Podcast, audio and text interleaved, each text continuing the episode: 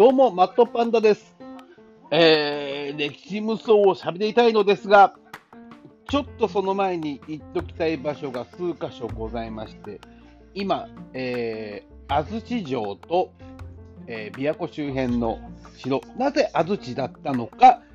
そして、えー織田信長が目指した場所はどこだったのか。で、その目指した形というのが、後に完成したのではないかというところです。まあ、九州を除いてというふうな捉え方でいいのかなとは思うんですが、そこを調べに行きたいんですよね。現地に行ってみたいというところでございます。まずは琵琶湖で言うと、明智光秀の坂本城。えー、坂本城址がありますので、そこに行ってみたいというのと、えー、え？長浜城。えー、羽柴秀吉、えー、豊臣秀吉の、えー、長浜城、行ってみたいと思います。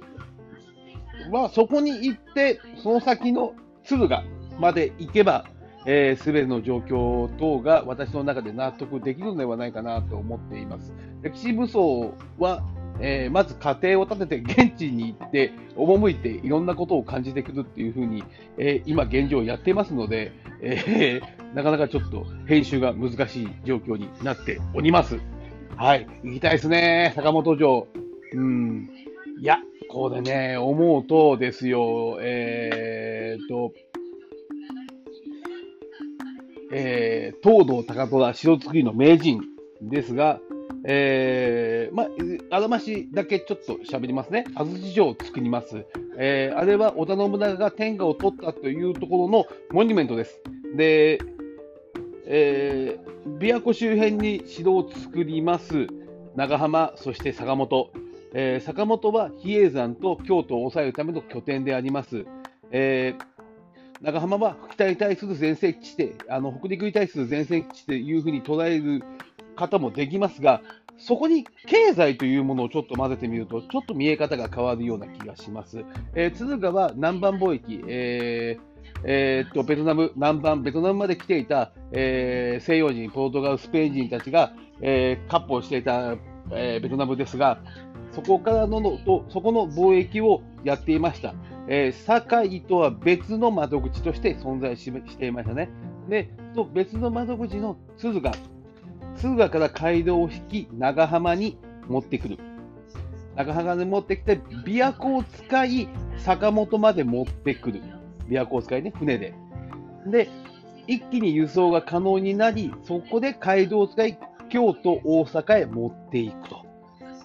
そう。もしかすると、えー、琵琶湖の存在というのは、を使った輸送経路を考えていたのではないかというのと、もう一つ、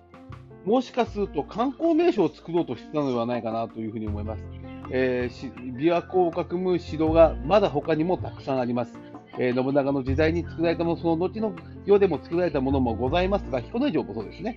えー琵琶湖に接してなっています。えーそこを遊覧船で、えー人々に見せるというふうなことはできたのではないかなと、ちょっと思っています。えー実は信長は安土城が完成したときに、えー一般の市民、民衆たちに、えー見物料を取り、えー安土城を見せたということもございます。えー大手門からまっすぐ続く、えー階段の両脇には家臣団の、えー屋敷が並び、その絢爛豪華さを競い合わせたという話もあります。えーつまり、経済、観光の名所として安土城を作ったのではないかなというふうな、飛んだ考え方を考えております。で、えー織田信長の目的地はもう一つ、えー現在につ続く大きな港、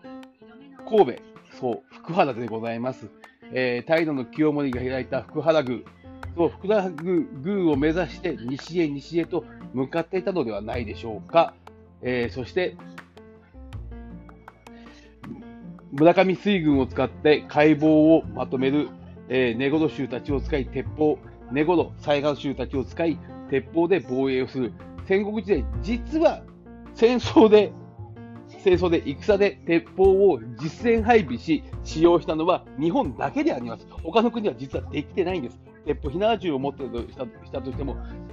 もうあまりにも利用利用の、えー頻度が少なかったがため、鉄砲はあまり使われていなかったという記録の時そして、幕末の、幕末じゃねえわ、えーと、戦国のあの時代に、鉄砲の保有数は日本がトップでした。しかも性能も、性能も格段に上で、上ということになっています。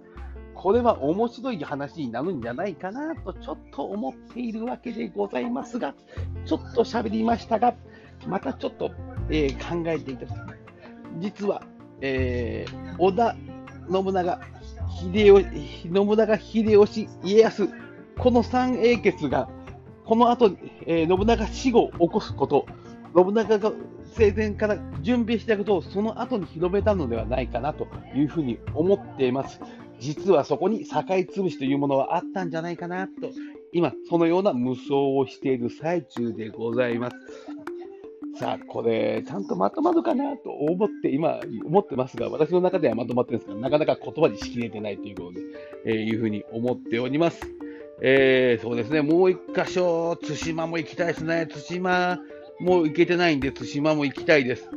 うん、ちょっといろいろとまた取材をしながら、えー歴史無双を喋っていける状態に持っていきたいと思います。はい。そして、私の歴史無双が今喋った内容のようなことを、えーちょっと喋っていこうという状況ですので、また皆さん、まとまりましたらあげますので、よろしくお願いします。以上です。